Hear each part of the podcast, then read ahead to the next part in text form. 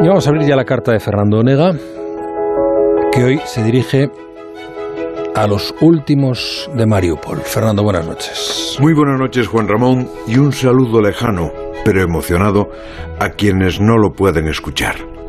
A los supervivientes de la acería de Mariupol en la martirizada Ucrania.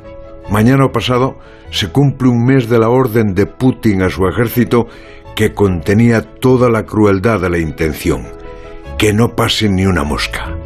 Estabais dentro, en la acería, cerca de un millar de soldados de Ucrania dispuestos a todo por salvar la independencia de vuestra patria. Fuera, armados hasta los dientes, 20.000 asaltantes armados. Conocí la orden del sátrapa invasor y me imaginé la escena. Os esperaban a la puerta y disparaban a matar a quien se atrevía a salir uno a uno si era preciso, pero que no pasase ni una mosca. Muchos de vuestros compañeros habrán caído así. Otros resultaron heridos y murieron dentro. Dicen las crónicas que vendabais a los heridos con las vendas de los muertos. Y después empezaron a faltar los alimentos y no podíais salir a buscarlos. Y empezó a faltaros el agua y muchos habrán fallecido por inanición. Todavía teníais armas, pero la munición se fue agotando y sufríais la angustia de no tener noticias de vuestras mujeres y de vuestros hijos y de vuestros hermanos y de vuestros padres. Fue un cerco terrible, dicen que un cerco medieval de esos que han pasado la historia por el heroísmo de los cercados.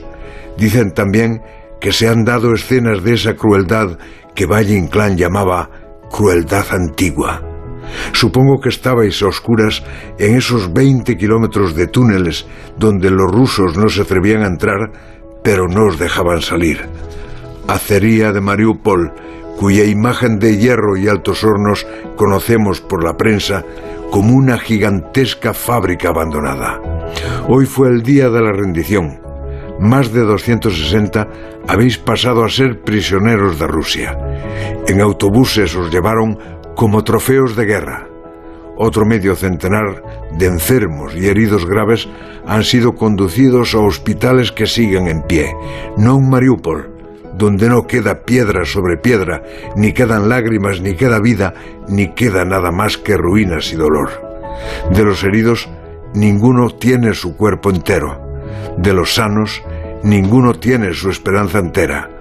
Algún día se contará vuestra resistencia pero ignoro si se contará vuestro heroísmo, porque la historia, la historia la escribe el vencedor.